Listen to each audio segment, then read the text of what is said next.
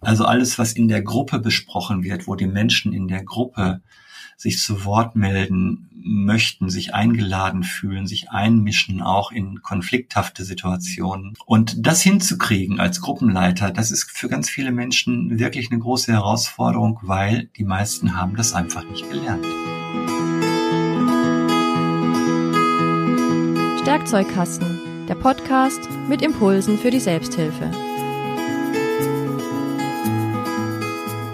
Selbsthilfe macht stark. Wir stärken die Selbsthilfe. Der Stärkzeugkasten entsteht mit freundlicher Unterstützung der AOK, die Gesundheitskasse.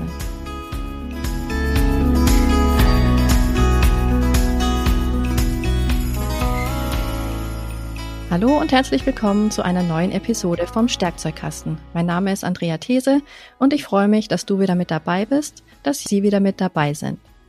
In der heutigen Folge wollen wir uns die Rolle der Gruppenleitung in der Selbsthilfe genauer anschauen. Gruppenleiter.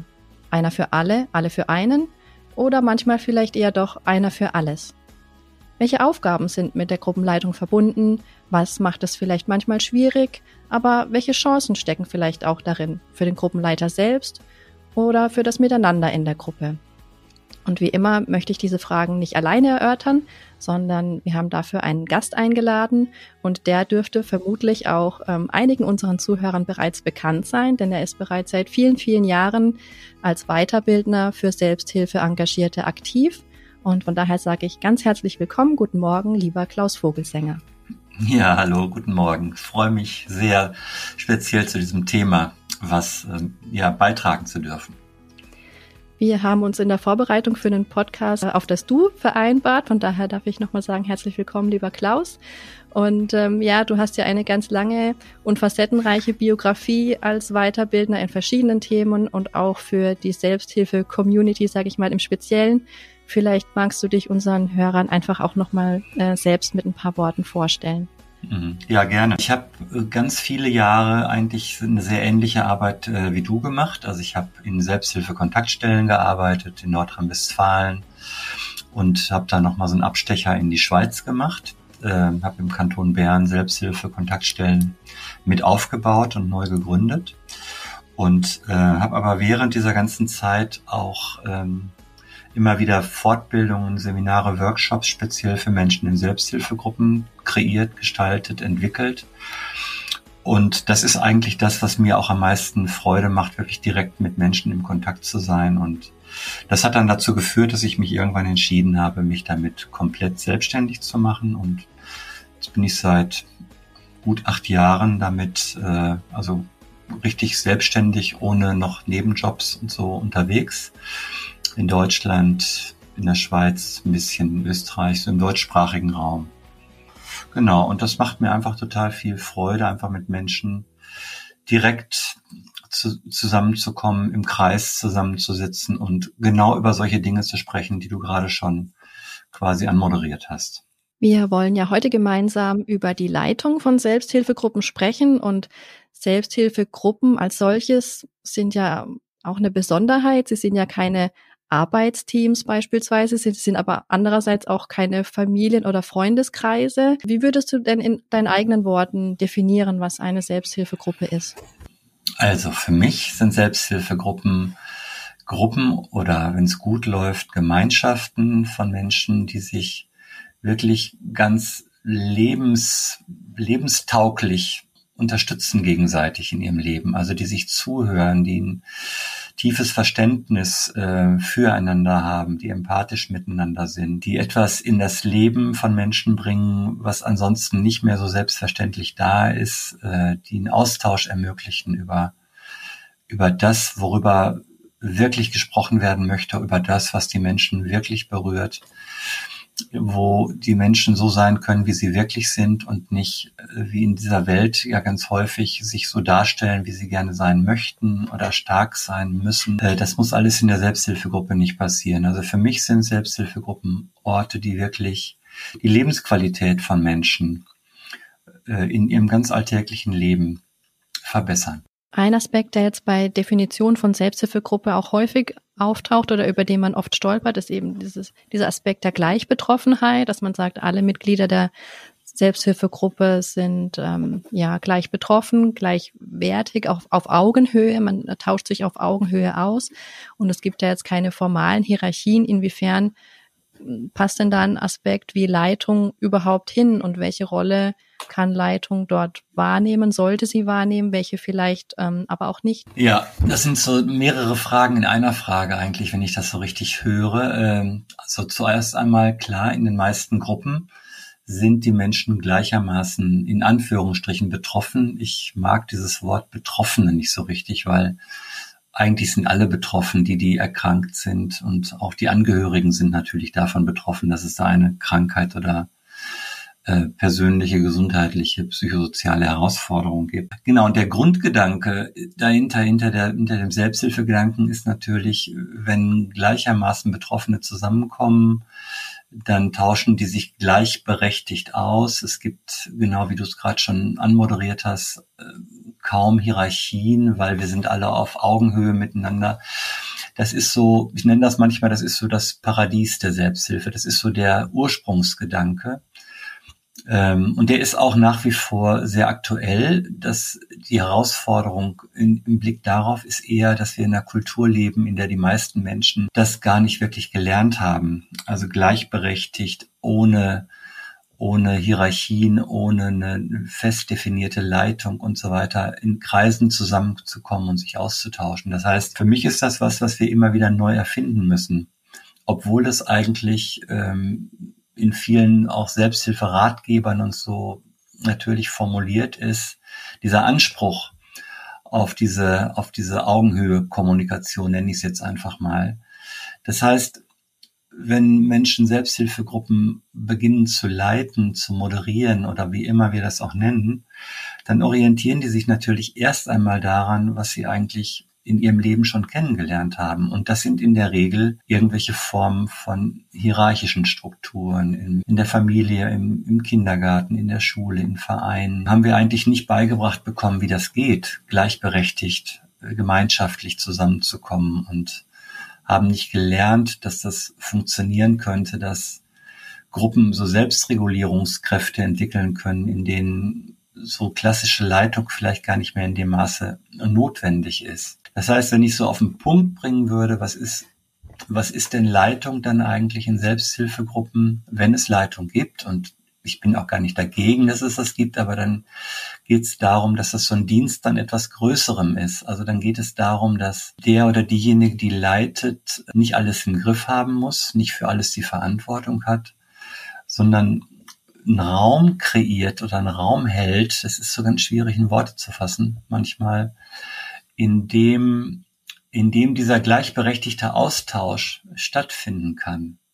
Das heißt, ich muss auch Raum lassen als Leiter für Prozesse, die da stattfinden möchten oder müssen, damit Gemeinschaft entstehen kann. Ich muss mich wahrscheinlich im, im Vergleich zu der herkömmlichen Leitungsrolle auf der einen Seite ein bisschen mehr zurückhalten, damit die Menschen auch wirklich Raum haben, sich zu entwickeln. Und auf der anderen Seite braucht es auch meine totale Präsenz, einfach da zu sein und diesen Prozess zu begleiten. Ja, das sind alles so Worte erstmal, aber das wäre so meine spontane Antwort. Wir haben ja eingangs bereits erwähnt, dass du seit vielen Jahren als Fort Bildner für Selbsthilfe Engagierte ja aktiv ist. Das heißt, du triffst ja Gruppenleiter auch in deinen Seminaren, Workshops, Fortbildungen. Was sind denn da deine Erfahrungen? Was bewegt Gruppenleiter? Was sind die Fragen, die sie sich stellen? Wie erleben sie diese, ja, auch Erwartungen, mit denen sie konfrontiert werden oder die sie vielleicht auch spüren, dass sie mit denen konfrontiert werden, ihre eigenen Ansprüche, ähm, genau. Vielleicht kannst du uns dazu auch noch ein bisschen was erzählen was sie wirklich bewegt, ist, dass sie das gut machen möchten, was sie dort tun, dass sie sich wirklich wiederfinden in einer Verantwortung, die sie gut bewältigen möchten. Und gut heißt dann aber häufig auch, dass sie das auf eine Art perfekt machen möchten und sich für vieles oder alles wirklich verantwortlich fühlen, was dann in der Gruppe passiert. Und das führt natürlich häufig dazu, dass sie sich auch wie ein bisschen überfordert fühlen mit all diesen Aufgaben, die sie da angenommen haben Und wie, du das gerade schon gesagt hast, sind sie natürlich auch konfrontiert mit ganz vielen er unterschiedlichen Erwartungen von Menschen, die da hinkommen. Menschen, die in dem Wort Selbsthilfe erstmal das Wort Hilfe hören, weil sie noch gar nicht so genau wissen, was ist denn eigentlich eine Selbsthilfegruppe. Das heißt, in viele Gruppen kommen die Menschen erstmal mit einer Erwartung, ich bekomme da was, bis dann das Bewusstsein sich mehr und mehr entwickeln kann.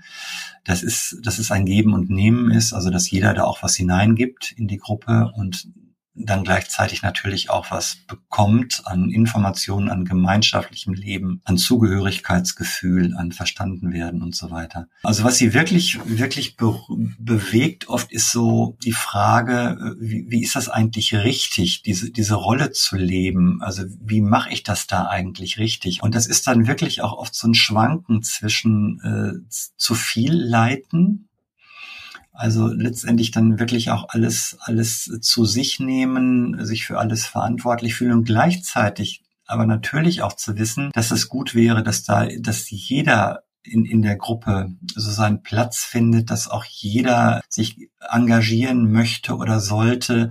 Und wie, wie geht das eigentlich? Also es ist ein bisschen wie so ein Spagat für, für ganz viele. Gruppenleiter Raum zu geben für, für Prozesse, die da stattfinden möchten, für Entwicklungen in der Gruppe und gleichzeitig aber manchmal so ein bisschen auch äh, angespannt zu sein in, in, in diesem Bedürfnis, ich, ich, ich will es richtig machen und ich habe hier total viel Verantwortung mir auf die Schultern geladen. Das erlebe ich häufig als eine Herausforderung und das geht dann natürlich weiter, wenn, wenn, wenn in den Gruppen Prozesse passieren, die schwierig sind, äh, Menschen vielleicht sich an normale Gruppen- und Kommunikationsregeln nicht halten. Wie gehe ich dann damit um? Also wie kann ich das kommunizieren? Und, und oft wird dann auch Problemen so ein bisschen aus dem Weg gegangen, weil, weil es einfach eine Angst vor der Ehrlichkeit gibt, immer so eine Angst gibt, wenn ich ehrlich bin, dann könnte ich auch andere Menschen verletzen. Aber ich glaube, das Kernthema ist, dass, dass die Leiterinnen und Leiter immer das tendenziell das Gefühl haben, sie müssten das jetzt schaffen. Sie müssten das jetzt wuppen, sag ich mal. Sie, sie müssten das im Griff haben. Und in meinen Fortbildungen geht es ganz häufig darum, wie so einen neuen Raum mal so zu öffnen, wo es eher so darum geht, dass Gruppenleitung bedeutet, einen Raum zu schaffen, in dem die Gruppe anfängt zu kommunizieren, sich mitzuteilen, aktiv zu werden. Und das ist, glaube ich, was, was wir immer wieder neu erinnern und auch lernen dürfen oder müssen. Diesen Leitgedanken in sich zu spüren. Selbsthilfegruppe lebt von der Gruppe. Die Gruppe ist das Wichtige. Also alles, was in der Gruppe besprochen wird, wo die Menschen in der Gruppe sich zu Wort melden möchten, sich eingeladen fühlen, sich einmischen, auch in konflikthafte Situationen. Und das hinzukriegen als Gruppenleiter, das ist für ganz viele Menschen wirklich eine große Herausforderung, weil die meisten haben das einfach nicht gelernt. Was wären deiner Erfahrung nach Ansatzpunkte? Also nicht im Sinne von jetzt schablonenhafte Lösungen, aber was kann Gruppenleiter stark machen oder unterstützen auf dem Weg dahin, mehr Verantwortung vielleicht auch abzugeben an die hm. Gruppe? Also wenn so ein Thema in meinen Seminaren auftaucht, dann ist meine erste Frage an die Menschen häufig, wie es ihnen denn eigentlich geht in so einer konkreten Situation. Ich sage jetzt mal von Überforderung oder vielleicht gibt es einen Konflikt in der Gruppe. Also wirklich erstmal nachzufragen, was passiert eigentlich in dem Menschen selber, wenn er in diese Situation kommt. Und äh, dann gibt es oft Gefühle von Ärger, von oftmals tiefer Verunsicherung, also Unsicherheit, Überforderungsgefühle. Das ist für mich eigentlich das, was ich in der Leitung von der Selbsthilfegruppe erstmal spüren muss, dass es mir so geht und damit mich aber auch zu zeigen dann in der Gruppe. Also meine, meine Einladung oder meine Idee, wie wir mehr Gleichwertigkeit in der Gruppe äh, kreieren können, aus der Leitungsrolle heraus wäre, sich wirklich mit diesen Gefühlen auch zu zeigen in der Gruppe. Also nicht zu versuchen, ich sage jetzt mal mit vielen pädagogischen Tricks und Kniffen, alles zu lösen, alles zu organisieren, sondern an der Stelle, wo es mir Schwierigkeiten macht und wo es schwer wird für mich, wo es unbefriedigend, wo es mir vielleicht sogar Angst macht oder so, wirklich genau darüber zu sprechen. Also dann der Gruppe zu sagen, ich, ich weiß gerade nicht weiter. Also hier ist gerade so ein Chaos in der Gruppe, so als Beispiel. Ich habe gerade keine Idee, wie, wie ich das hier weiter, wie ich weiter dieses Gespräch leiten soll. Äh, wie geht's denn euch? Also wie, wie diese Frage als eine ganz persönliche, als ein ganz persönliches Anliegen oder eine Beschreibung der ganz meiner aktuellen Gefühle reinzubringen in die Gruppe, damit ich damit die anderen Menschen auch erreichen kann. Denn so ein Gefühl von Überforderung, von Unsicherheit, auch vielleicht von Ärger und Wut, das kennt jeder Mensch. Damit kann ich mich in Verbindung bringen mit den anderen. Und das fördert meiner Meinung nach, so dass, dass andere Menschen da auch darauf reagieren, dass sie sich berühren lassen davon und dass darüber auch ein Gespräch in der Gruppe zustande kommen kann. Also für mich ist eine Qualität von Leitung von Selbsthilfegruppen, sich auch zu zeigen, wie es mir selber geht in, in dieser Leitungsposition oder Funktion. Genauso wie ansonsten das Thema sowieso der Selbsthilfegruppe ist, sich zu zeigen mit dem, was gerade im, im Leben passiert, was ich gerade erlebe, was mich vielleicht auch herausfordert, schwierig ist. Und das gilt für mich, für die Rolle des Gruppenleiters ganz genauso.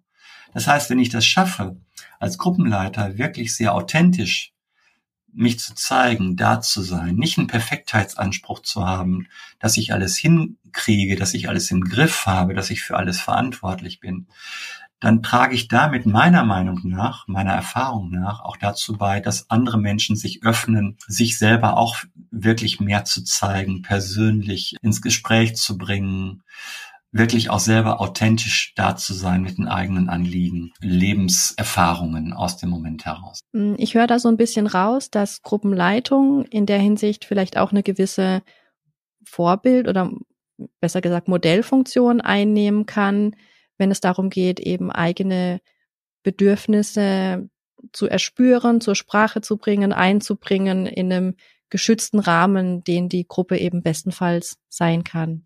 Ja, so ist das. Das ist irgendwie das ist eine schöne Formulierung. Ich, ich bin Modell, Model, Modell.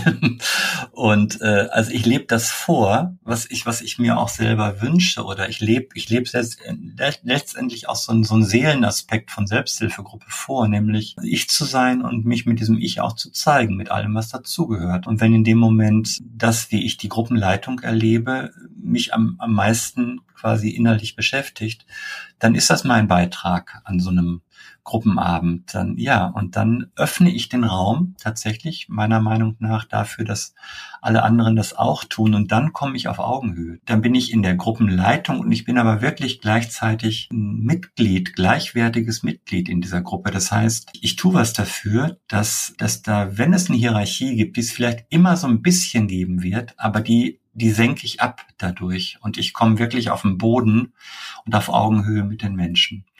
Genau, und das ist meiner Meinung nach äh, nach wie vor eine der größten Herausforderungen. Also und zwar zu erkennen, dass es keine Schwäche ist, wenn ich über unangenehme Gefühle spreche. Es ist für mich keine Schwäche, wenn der Gruppenleiter den Mut hat, darüber zu sprechen, dass ihn gerade was überfordert oder ärgert oder irritiert oder hilflos macht. Manchmal gibt es dann auch so eine Hilflosigkeit in der Gruppenleitung, dann wissen die nicht so ganz genau, wie sie jetzt zum Beispiel eine konflikthafte Situation auflösen oder klären können. Und in so einem Moment diesen Gedanken loszulassen, ich muss das jetzt regeln und diesen und und an einem Punkt zu gehen, zu sagen, ich spreche jetzt einfach mal darüber, wie es mir gerade in dieser Situation geht. Ich habe nämlich keine Ahnung, wie es hier weitergeht. Ich bin verunsichert oder mir fällt gerade nichts ein. Und wenn ich das ausspreche, dann spreche ich wahrscheinlich sogar was aus, was alle anderen in der Gruppe auch spüren, wenn sie ehrlich sind mit sich. So.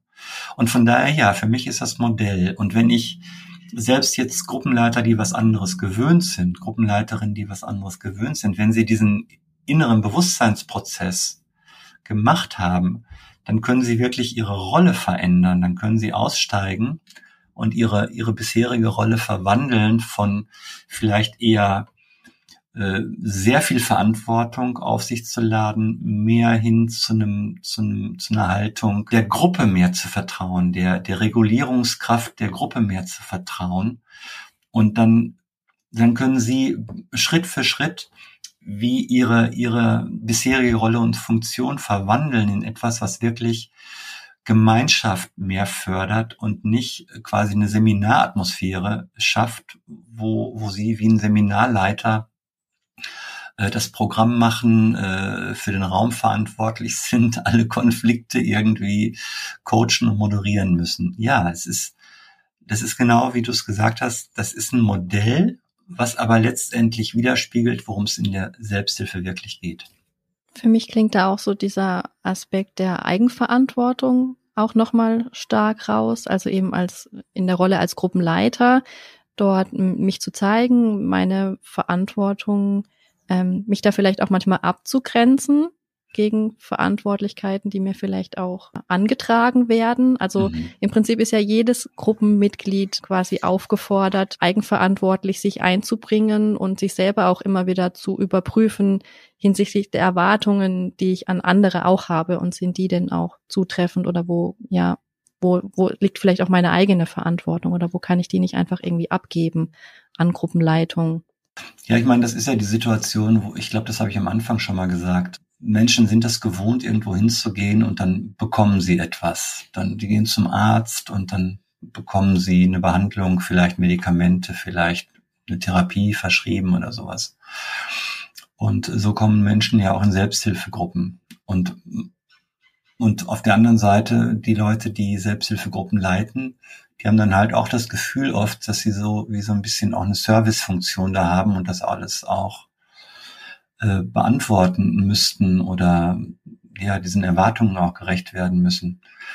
Und ja, das führt natürlich dazu, dass ähm, dass wenn ich eine Gruppe leite, dass ich auch an, an, an meine Grenzen stoße, wenn ganz viele oder zu meiner Meinung nach, meinem Empfinden nach, zu viele Erwartungen an mich gestellt werden. Und die, die spannende Frage ist, wie formuliere ich das? Wie kommuniziere ich das? Also ich kann das als Vorwurf formulieren nach dem Motto, ihr wollt ja alle so viel von mir oder ihr seid echt anstrengend oder so. Ich kann dann, ich kann in so einen Ärger verfallen oder ich kann irgendwie einfach bei mir bleiben und sagen, ja, mir ist das zu viel oder für mich für mich ist das nicht das, was ich mir in der Selbsthilfegruppe wünsche. Das ist für mich keine Selbsthilfe. Und ich würde das gerne ändern und ich würde das gerne, ich würde dem gerne Raum geben. Ich würde mir wünschen, dass wir uns als Gruppe genau über solche Dinge äh, auseinandersetzen und, und gute Wege finden, äh, damit wir wie neue Formen finden, wo, wo wo alle beteiligt sind oder wo eben Gemeinschaft entsteht, wo gemeinschaftliche Verantwortung, aber auch gemeinschaftliche Lebendigkeit und Kreativität entstehen kann. Wir haben ja viel gesprochen über Herausforderungen in der Rolle der Gruppenleitung, was da manchmal schwierig sein kann, wo Herausforderungen liegen, was es vielleicht manchmal auch anstrengend macht. Gleichzeitig ist ja die Selbsthilfe getragen von Menschen, die sich freiwillig ehrenamtlich engagieren, die das oft über lange Jahre mit viel Enthusiasmus auch tun. Also es gibt ja sicherlich auch viel positive Aspekte, Glückserleben, die mit der Rolle der Gruppenleitung verbunden sein können. Was berichten denn da die Gruppenleiter in deinen Fortbildungen? Was, was trägt, was stärkt mhm. in der Rolle? Viele, viele Menschen, die, die ich treffe in, in meinen Workshops und Seminaren, das erste, was sie sagen, ist, dass sie das gerne tun. So, also es gibt bei, bei ganz vielen Menschen erstmal so ein, so ein wirkliches Ja zu dem, zu dem, was sie da tun oder dazu, dass sie eben in diese etwas verantwortungsvollere Rolle ähm, von Gruppenleitung, von Gruppenmoderation sich begeben haben. Was dann trotzdem oft auch spürbar wird, ist eben das, wo wir eben auch schon ein paar Mal drüber gesprochen haben, ist, dass das auch durchaus anstrengend werden kann. Also wenn ich eben, wenn ich eben diese hohen Erwartungen an mich selber habe äh, und dann geht manchmal wie die Freude verloren, meiner Meinung nach dann oder meiner Erfahrung nach, dann, dann ist das zwar immer noch sinnvoll, also auch in der eigenen Wahrnehmung, aber wie, als wenn so ein bisschen die Freude, die Leichtigkeit, die Lebendigkeit, die Kreativität da auch so ein bisschen auf der Strecke bleibt. Und das finde ich wichtig. Also auch im Sinne von, von, von einer gesunden Selbstliebe, Selbstsorge, nicht in diese Falle zu gehen, also quasi die eigene Freude zu opfern, nur weil ich es richtig machen möchte oder zu sagen, ja, das ist ja nicht so wichtig, dass mir das jetzt Spaß macht. Es ist ja, es ist ja vor allen Dingen wichtig, dass es den anderen Menschen in der Gruppe gut geht. Das ist auch so ein bisschen so ein altes Denken. Ich nenne das jetzt mal so altes Denken.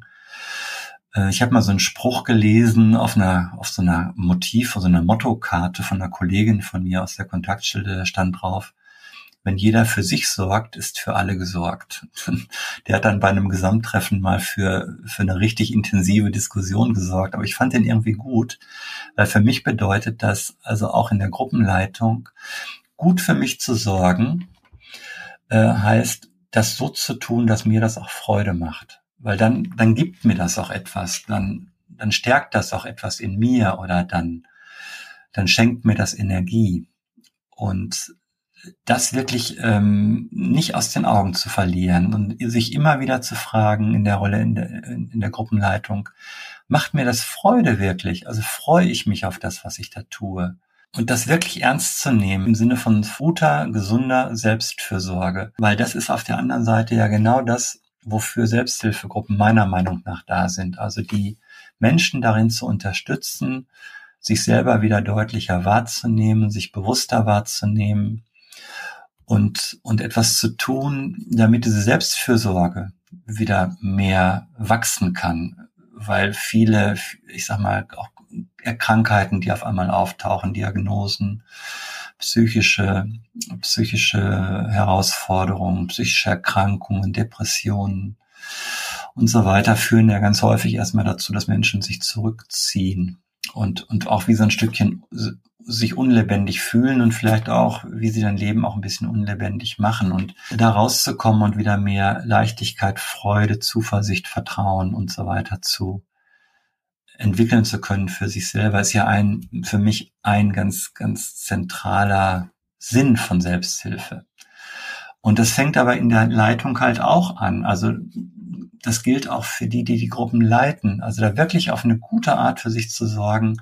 Und dann überträgt sich auch eine Freude auf die Gruppe. Wenn ich gestresst bin tendenziell oder eher das Gefühl habe, das strengt mich an, dann werde ich ohne, ohne dass ich das will, das passiert einfach, wird sich natürlich auch diese, dieses Gestresstsein oder diese Anstrengung oder diese Anspannung, was auch immer da gerade ist, das wird sich ja auch in die Gruppe übertragen und jeder wird das auf eine Art auch spüren. Also das wird auch die Gruppenatmosphäre, die Gruppendynamik wird es prägen. Also wenn ich eine Leitung habe, die freudvoll leitet, die wirklich aus dem Vollen schöpft und äh, das auf eine lebendige Art tut, dann wird sich das übertragen. Wenn jemand äh, sich anstrengt und, und tendenziell ein bisschen überfordert ist, dann wird sich auch genau das übertragen in die Gruppe und es wird die Gruppenatmosphäre äh, mitgestalten. Genau. Wenn wir jetzt versuchen, das, was wir ähm, besprochen haben, vielleicht noch mal ein bisschen praktisch handfest dazu machen, ein kleines bisschen, wenn wir jetzt an jemanden denken, einen Gruppenleiter, der eine gewisse Zeit in der Funktion aktiv ist und für sich jetzt das Gefühl hat, ich bin da jetzt wirklich in irgendeine Dynamik reingerutscht, die mich anstrengt, wo ich das Gefühl habe, es hängt viel an mir, die Gruppe könnte sich mehr einbringen, es ist aber irgendwie alles ein bisschen zäh, mühsam, schwerfällig. Was könnte denn ein sinnvoller erster Schritt sein, deiner Einschätzung nach, um da Bewegung reinzubekommen, da weiterzukommen? Also mein erster sinnvoller Schritt, oder wenn mich jemand fragen würde, wenn, wenn, mir jetzt zum Beispiel so ein Gruppenleiter, so eine Gruppenleiterin diese Frage ganz persönlich so stellen würde, dann würde ich sie ermutigen, genau darüber zu sprechen in der Gruppe. Also genau das, genau so zu sprechen, wie sie oder er das gerade empfindet. Also sich zu zeigen, sich genau mit dem zu zeigen. In dem Vertrauen, also ich habe da immer mehr Vertrauen zu, dass wenn ich mich zeige mit allem, was gerade in mir passiert, dass das die größte, die größte Wahrscheinlichkeit dann hat, dass ich damit auch andere Menschen in der Gruppe berühre, also innerlich berühre. Das, das heißt, wenn ich darüber spreche, dass mir etwas schwer geworden ist und dass ich vielleicht sogar die Freude an etwas wie verloren habe und das wirklich als eine wirklich als eine Ich-Botschaft, das ist ja so ein, so ein Modewort so ein bisschen geworden, aber also wenn es frei ist von Erwartungen oder Schuldzuweisungen oder, oder Beschwerde oder so, sondern wenn ich mich einfach zeige mit dem, wie es mir ganz konkret in dieser Situation geht, wäre das für mich der erste und auch wirklich mutige Schritt für eine, für eine Veränderung, die da ansteht und die die Gruppe dann vollziehen kann. Also das, das wäre für mich wie so der, ich wollte schon sagen, Startschuss, so die Initialzündung, die Gruppe zu berühren mit dem, wie es mir geht. Und vielleicht sogar zu sagen, hey Leute, ich, ich brauche da jetzt gerade mal eure Hilfe, nicht im Sinne von, ihr sollt mir den oder den Job abnehmen, sondern ich möchte mit mit uns als als Gemeinschaft, als Gruppe dann nochmal neu drauf gucken, wie wir das auch anders hinkriegen. Also es, es gibt so eine andere Erfahrung von mir, die passt da gerade rein. Also häufig gibt es ja so die, die Situation, dass, dass Gruppenleiterinnen, Gruppenleiter gerne ihre, ihre Aufgabe abgeben möchten, dass sie einen Nachfolger suchen, dass sie möchten, dass jemand anders das tut. Und was ich oft erlebe, ist, dass sie dann anfangen darüber zu sprechen, aber im Sinne von, boah, das hat mich jetzt aber langsam ganz schön angestrengt. Ich mache das jetzt auch schon so lange und es ist ganz schön viel geworden und äh, ich schaffe das eigentlich gar nicht mehr, weil ich bin ja selber auch krank und so weiter. Und dann hoffen sie, dass irgendjemand anders sich meldet und sagt, ja, ich übernehme das. Aber für mich ist das gar nicht logisch. Also warum Warum soll jemand eine, eine Aufgabe übernehmen, wo er jetzt schon spürt, dass der, der sie bisher innehatte, darunter leidet. Also es macht keinen Sinn für, für, für, für einen unangenehmen Dienst oder Job einen Nachfolger äh, zu suchen. Also für mich würde es Sinn machen zu sagen, mir wird das langsam zu viel und ich möchte nicht eine Aufgabe an jemanden weiter, weitergeben und, und der kommt dann in die gleiche, äh, ich sag mal, Überforderungssituation oder so, sondern wenn das so ist, dass Gruppenleitung was Anstrengendes geworden ist oder was Unbefriedigendes oder, oder nicht mehr wirklich Freude macht oder dann finde ich, geht es erstmal darum, da hinzuschauen und zu gucken, wie können wir das anders machen, damit dann vielleicht, wenn das verändert ist, tatsächlich Leute auf, aufstehen und sagen, ja, das würde ich gerne machen, das macht für mich Sinn. Da würde ich dann auch spüren, dass es mir was bringt oder dass es etwas nährt in mir. Also so könnte ich das beantworten. Also das, das braucht's alles. Ist, äh, ich ich finde es einfach schlimm, wirklich schlimm, wenn ich was weitergeben möchte, nur ums loszuwerden, aber dabei vergesse, dass ich eigentlich äh, eine Anstrengung weitergebe möglicherweise und nicht etwas, wo sich jemand anders drüber freuen würde, es zu übernehmen. Wenn wir jetzt noch bei der Frage sind, was man als Gruppe tun kann, um hier aktiv zu werden, gemeinsam vielleicht Veränderungen herbeizuführen, dann ähm, haben wir ja viel gehört, dass es auch viel, oder höre ich so raus, dass es viel um Persönlichkeitsentwicklung geht, natürlich, jedes Einzelnen. Aber nichtsdestotrotz gibt's ja vielleicht doch ein paar kleine Helferlein. Ähm, natürlich sind es die Tools und Methoden nicht alleine, aber hast du denn vielleicht ein paar ganz praktische Hinweise noch, die Gruppen quasi ab morgen umsetzen könnten, um da vielleicht was zu verändern, wenn sie das tun möchten. Ja, das höre ich natürlich häufig. Also ganz oft kommen natürlich Menschen in die Gruppen und die möchten eigentlich Methoden, ne? also Tools, Methoden und äh, mir geht's dann erstmal immer darum, so ein bisschen erstmal an der Haltung zu arbeiten, dass ich überhaupt mir mal bewusst mache, was ist das eigentlich oder warum tue ich das eigentlich, eine Gruppe leiten? Also dass wie so eine, ja, so eine Selbsterkenntnis da auch entsteht, so eine ja, so ein, so ein klareres Erkennen, so eine liebevolle Reflexion der eigenen Rolle. Aber natürlich gibt es auch meiner Meinung nach Rituale oder, oder Ideen, die, die mehr das Gemeinschaftliche fördern und die man tatsächlich von, von jetzt auf gleich auch einführen kann. Was natürlich immer auch bedeutet, dass nicht alle Leute glücklich sind über Neuerungen. Also es gibt natürlich auch, wenn ich anfange, die Eigenverantwortung von allen mehr in den Mittelpunkt zu holen, wird es auch Stimmen geben von, ach, ist doch schön, wie du das bisher gemacht hast. Wir konnten uns immer so fein auf dich verlassen. Ne? Also wenn man jetzt was Neues einführen möchte, muss man nicht denken, dass man dafür nur Applaus kriegt, weil man jetzt so ein genialer, kreativer Geist auf einmal ist. Aber nun, ich halte bestimmte Rituale für, für sinnvoll oder auch Regeln. Und bei dem Wort Regeln gehen dann an einigen Leuten schon wie so die roten Lampen an, weil viele Menschen mit dem Wort Regeln immer was verbinden, was ihnen von außen quasi aufgesetzt wurde, was sie machen müssen. Ich halte Regeln und Rituale für total notwendig und auch sinnvoll für Gruppen, um einfach eine Ordnung, und auch das ist wieder so ein Wort, Ordnung, aber eine Ordnung zu haben in der Gruppe, die Sicherheit schafft für jeden. Also Ordnung ähm, bedeutet für mich im positiven Sinne, dass ein Raum entsteht, in dem sich Menschen sicher fühlen können, weil sie sich weil sie die Regeln kennen, weil sie wissen, wie das funktioniert und weil sie wissen, dass sie darin auch ihren Platz haben, um den sie nicht kämpfen müssen, sondern der ist da. Also ein Beispiel. Die meisten Selbsthilfegruppen, die ich kenne, machen zu Beginn ihrer Gruppentreffen, ihrer Meetings so eine Eingangsrunde. Einige nennen das Blitzlicht. Blitzlicht, weil jeder mal kurz darüber spricht, was gerade in seinem oder ihrem Leben gerade so passiert, was da gerade so los ist, wie es wie es ihm oder ihr so geht. Diese Blitzlichtrunde ist aber nur dann eine Blitzlichtrunde, wenn sich wirklich jeder auch an diesen Gedanken von Blitzlicht, also von Kurzmitteilen hält. Und das ist für einige Menschen überhaupt nicht so einfach, weil die einfach ein großes Redebedürfnis haben, weil sie vielleicht auch eine Lebensrealität vorfinden in ihrem Leben, wo sie gar nicht so oft Leute haben, die, die ihnen wirklich gerne und mit Zeit und entspannt zuhören. Und die haben dann wirklich Probleme, sich an, an sowas zu halten wie nur kurz. Und ich glaube, dann ist es gut, wenn wir das Wörtchen kurz genauer definieren. Und kurz könnte bedeuten drei Minuten.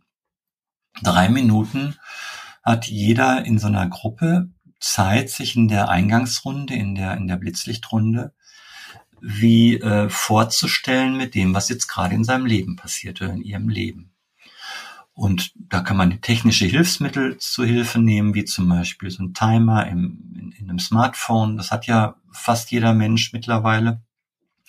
Also da kann man einfach ganz einfache technische Hilfsmittel nehmen, um sich immer wieder dran zu erinnern, okay, jetzt sind die drei Minuten Redezeit um. Das muss man auch nicht, das muss man auch nicht so äh, total formal durchziehen. Dann ist diese, dieses, dieser Klingelton im Handy einfach die Erinnerung so, Jetzt ist einfach, jetzt sind diese drei Minuten vorbei. Jetzt jetzt Zeit für einen Wechsel, dass der nächste drankommt. Das ist für mich so was ganz Einfaches, was uns aber dabei hilft, mehr in der Form zusammenzukommen, dass, dass jeder weiß, ich habe da meine Zeit.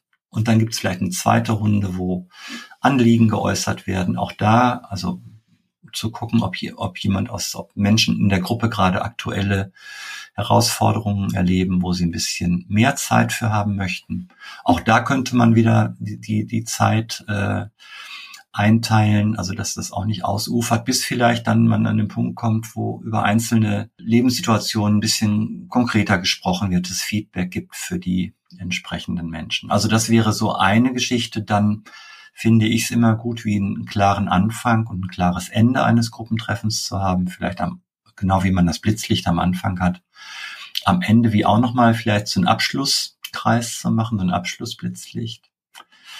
Dann gibt es Dinge, die ich, die selten gemacht werden, die ich aber für sehr sinnvoll halte, vielleicht ein Gruppentreffen gar nicht direkt mit Worten zu beginnen, sondern vielleicht mal mit einer mit einer äh, Minute oder zwei Minuten, wo wo alle, die da sind, mal in Stille erstmal ankommen, also mehr so, ein, so einen meditativen Beginn, um zu helfen, wirklich anzukommen an dem Ort, ähm, wo ich gerade bin. Äh, dann mag ich gerne auch äh, immer mal wieder auch in kleinen Gruppen zu sprechen. Also je nachdem, wie groß jetzt eine Selbsthilfegruppe ist, sagen wir mal, sagen wir mal, so eine Gruppe hat zehn, zwölf Mitglieder, wie was, was einzubauen, wo vielleicht man auch mal für, für einen Moment zu dritt, zu viert zusammen sitzt und sich austauscht und dann wieder in die große Gruppe zusammenkommt oder bei, bei irgendwelchen Themen vielleicht, Jahresplanung, dass man das nicht immer nur so in der großen Gruppe macht, weil da haben Menschen oft Schwierigkeiten, kreativ zu werden und sich zu Wort zu melden, sondern wie sowas niedrigschwelligeres, nenne ich das jetzt einfach mal, was einfacheres zu machen, auch mal immer wieder in kleinen Gruppen, äh, sich zu treffen und zu sprechen und dann wieder in die große Gruppe zu gehen. Dann, dann finde ich hilfreich, auch mal den, den Gruppenraum zu verlassen. Im Sommer zum Beispiel bei schönem Wetter könnte man auch mal an einen Ort in der Natur gehen, der sehr inspirierend sein kann. Oder einmal im Jahr vielleicht Inventur zu machen, einmal, also wirklich zu verabreden, einmal im Jahr gestalten wir ein Gruppentreffen so, dass wir wie einen Rückblick nehmen auf das, was im letzten Jahr wir miteinander erlebt haben und, und dann aber auch den Raum zu öffnen, zu gucken, okay, was lernen wir daraus, äh, was, was lohnt sich weiter zu übernehmen, was, was macht vielleicht gar nicht mehr so einen Sinn? Oder vielleicht tauchen dann auch neue Ideen auf, aber dem wirklich auch einen verbindlichen Raum zu geben, wo das, ähm, wo das angeschaut wird und wo man gemeinsam als Gruppe sich damit beschäftigt. Mir kam jetzt da nochmal der Gedanke, dass das die Beispiele ganz schön aufzeigen, dass diese, ja, diese ähm, Bewusstmachung von, von gemeinsamen Vereinbarungen, wie soll unsere, Tre wie sollen unsere Treffen ablaufen, welche Regeln möchten wir uns geben für das Miteinander, was ist uns da wichtig. In dem Moment, wo man das gemeinsam vereinbart und transparent macht, ähm, werden ja alle Mitglieder quasi ins Boot geholt, auch auf die Einhaltung quasi zu pochen ne? oder irgendwie dann auch was zu sagen, wenn sie wahrnehmen, dass jetzt eben was gerade nicht passt oder die Redezeit ausufert und nicht alle quasi suchend zum Gruppenleiter schauen und warten, dass der oder diejenige jetzt was sagen möge. Ne? Also wenn man sagt, man hat einen Timer, der steht auf drei Minuten und der klingelt und dann ist das einfach völlig klar, jetzt gibt's dann auch einen Wechsel in der Redezeit oder man vereinbart sich jetzt eine Ausnahme. Aber es ist einfach eine Entlastung an der Stelle, ne? in der in der Gruppenleiterrolle und die Verantwortung wird dann auf mehr Schultern auch oder kann auf mehr Schultern dann verteilt werden. Ja, das ist letztendlich eine Entlastung für alle, nicht nur für den Gruppenleiter. Also wenn, wenn, wenn ein Raum klar ist, in dem ich bin, wenn, wenn der geklärt ist, weil es ähm, Leitplanken, Regeln, äh, Vereinbarungen, das ist, das ist immer so die Frage, welche Worte gebe ich dem jetzt? Wenn es das gibt, dann kann ich mich darin bewegen. Und diese Regeln, die müssen nicht fix sein, die sind nicht in Stein gemeißelt. Also deswegen finde ich es wichtig, immer wieder auch draufzuschauen. Aber was glaube ich, was gerade in deiner Frage auftauchte, war auch nochmal, wie wirksam sind Regeln oder was braucht es, damit Regeln wirksam sind? Und für mich unterstützt die Wirksamkeit, wenn ich als Gruppe mir selber Regeln gebe, und zwar in einem Gruppenprozess, in einem Klärungsprozess, den die Gruppe mit sich hat, mit sich organisiert. Ein anderes, andere Möglichkeit wäre, da kommt jemand in die Selbsthilfe-Kontaktstelle, Gruppenleiter und fragt dich, gibt es bei euch nicht so Gruppenregeln? Wir brauchen Gruppenregeln und dann drückst du ihm irgendein Dokument in die Hand und Handreichungen dazu und dann geht dieser Gruppenleiter, diese Gruppenleiterin zurück in, in ihre und seine Gruppe und sagt so, jetzt, wir haben jetzt neue Gruppen. Ich war in der Selbsthilfe-Kontaktstelle, die haben mir mal so eine, so einen Vorschlag gegeben, was so gute Gruppenregeln wären und ich wäre jetzt dafür, dass wir uns daran halten. Das ist kein Gruppenprozess.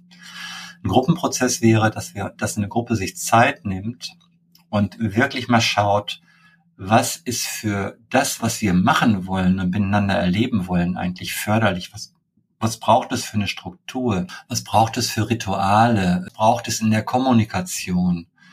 Was braucht es vielleicht auch in der Balance zwischen miteinander sprechen und auch noch andere Erfahrungen miteinander machen? Also ich glaube, viele Gruppen fangen mittlerweile auch an, vor allem so im Bereich der jungen Selbsthilfe, jetzt nicht nur zu reden, sondern die, die meditieren dann halt auch zusammen oder machen vielleicht auch mal Körperübungen, also holen den Körper auch mit rein und so weiter und so weiter. Also für mich ist, wäre es wichtig, damit Regeln wirklich gelebt werden können äh, und, und wirklich auch ähm, angenommen werden als etwas zutiefst Sinnvolles, braucht es, glaube ich, einen Prozess in der Gruppe, der diese Regeln ent entwirft, entwickelt, erarbeitet. Also ich, ich habe ich hab das von Gruppen schon mal erlebt, die haben zum Beispiel wie so kleine, die machen immer wieder so Klausurwochenenden. Die nehmen sich wirklich ein Wochenende Zeit, um auch auf, auf, auf ihre Abläufe zu schauen, die wirklich so drauf schauen, so wie wollen wir uns noch weiterentwickeln, was sind wir, sind wir noch am richtigen Platz, ähm, machen wir noch,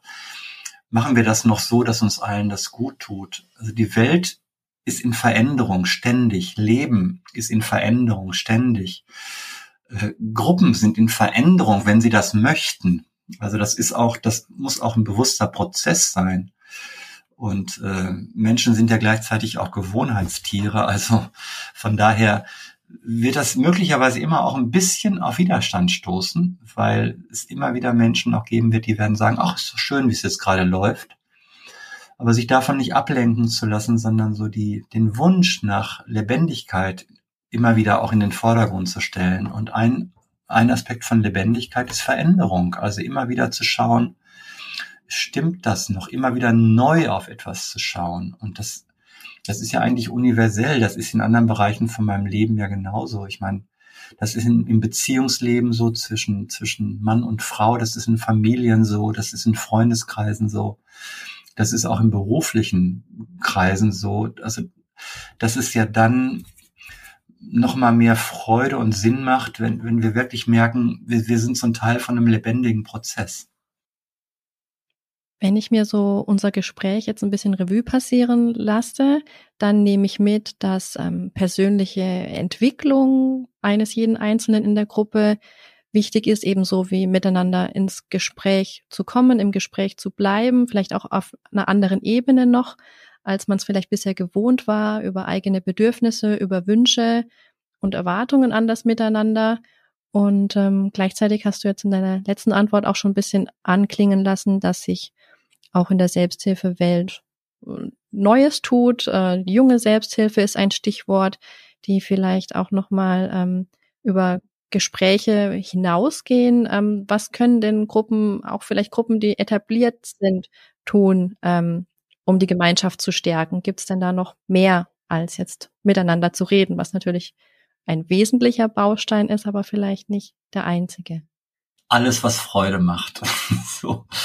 Also wir sind das ja so gewohnt, dass, dass wir, dass wir, also in Selbsthilfegruppen vor allen Dingen auch, aber ich glaube auch ganz viel im Leben überhaupt, dass wir ganz, ganz viel reden, dass wir ganz, ganz viel denken und dass wir ganz viel über den verbalen Austausch ähm, versuchen, unser Leben auch äh, zu gestalten, zu lernen. Und das ist aber für mich nur eine Möglichkeit.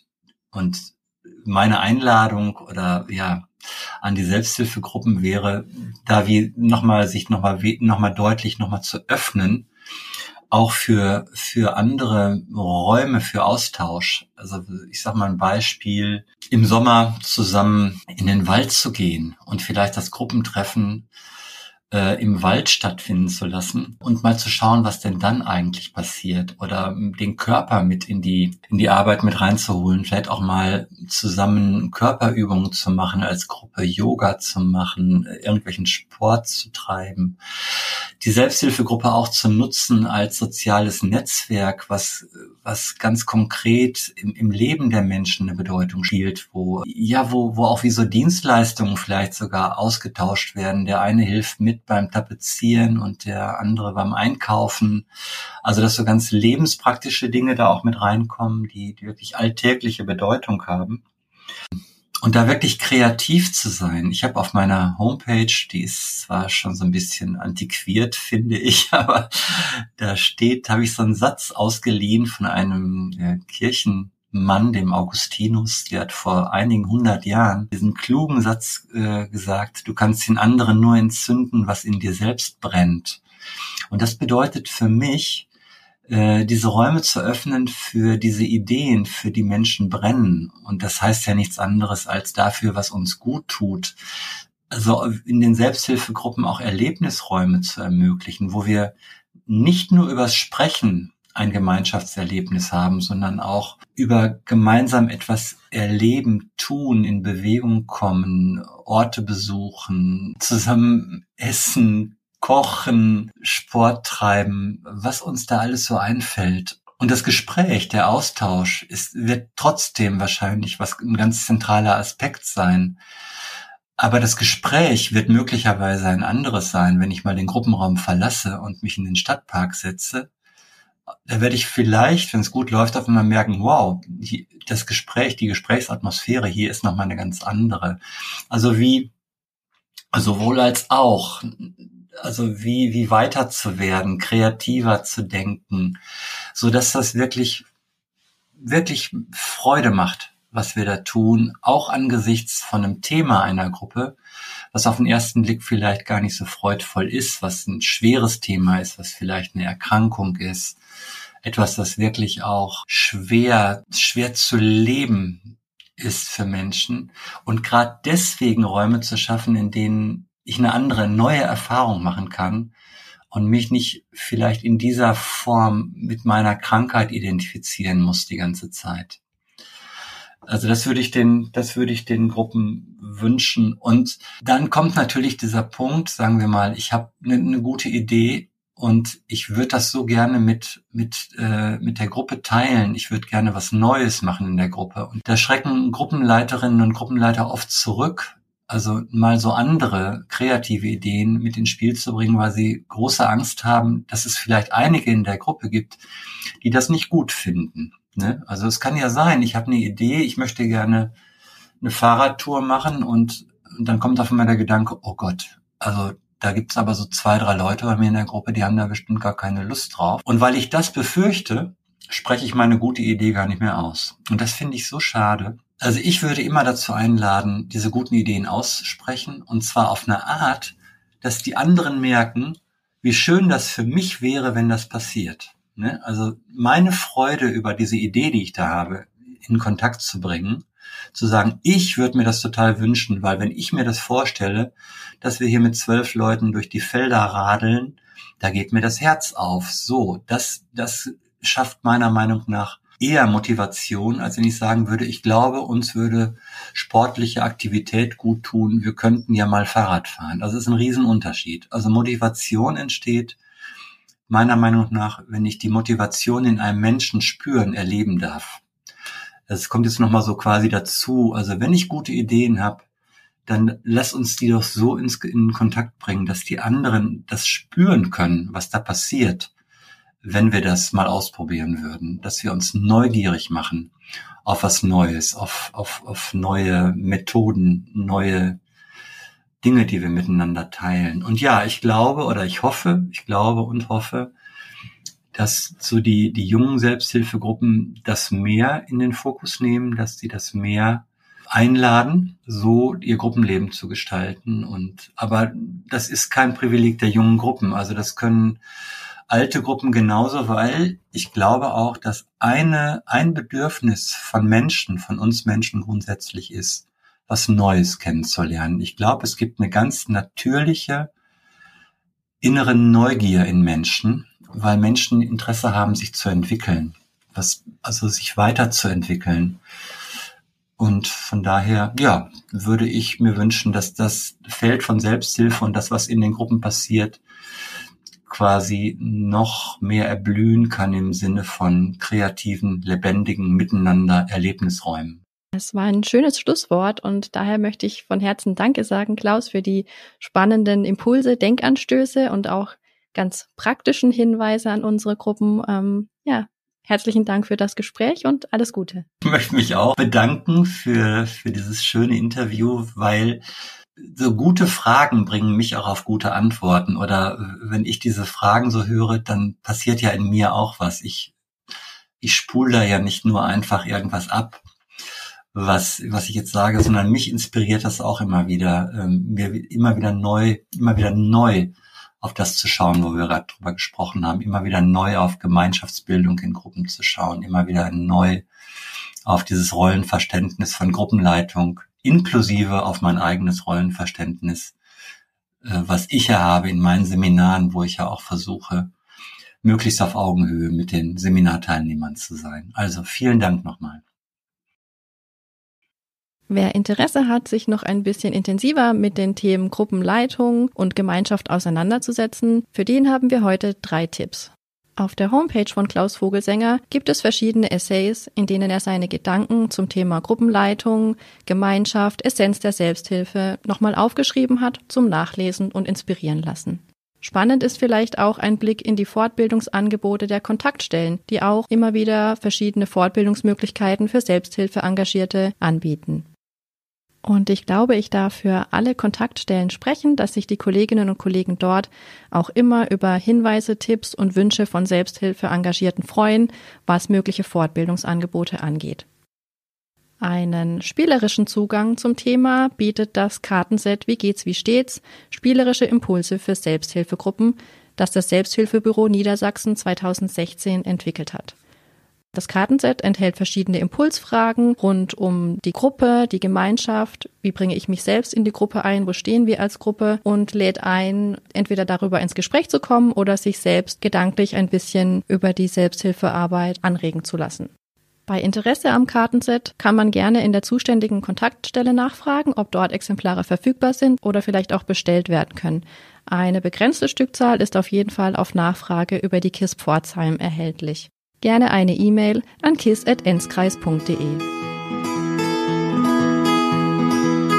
Werkzeugkasten ist ein Podcast der KISS. Kontakt- und Informationsstelle für Selbsthilfe und Selbsthilfegruppen Pforzheim-Enzkreis. Weitere Infos unter www.enzkreis.de-selbsthilfe.